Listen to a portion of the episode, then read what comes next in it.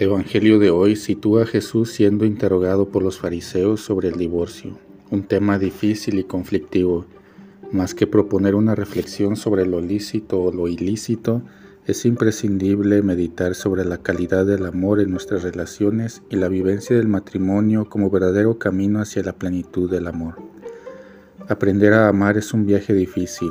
El amor humano está lleno de límites e imperfecciones y todos podemos cometer errores, incluso dentro del matrimonio.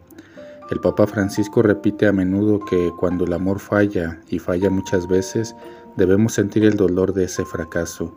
El fracaso es una escuela para crecer y crecer en el amor.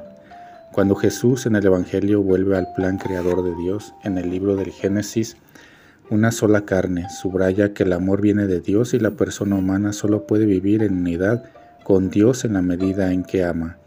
A través del matrimonio la invitación es a proteger el amor contra todo cierre, contra la dureza de corazón.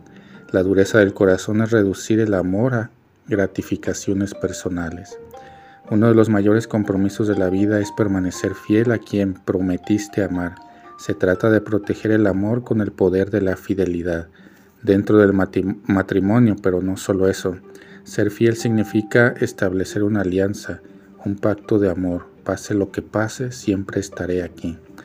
El, Evangelio, al retomar el proyecto del primer amor de Dios e invitar a la fidelidad de la relación esponsal, coloca también a la mujer en la misma condición que al hombre, negando los privilegios de un sistema patriarcal.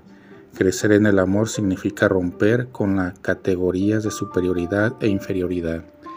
Esta semana de la familia pensemos en cómo hemos crecido en el amor así como también en cómo hemos sido cuidadosos y preservados en la calidad de nuestra fidelidad.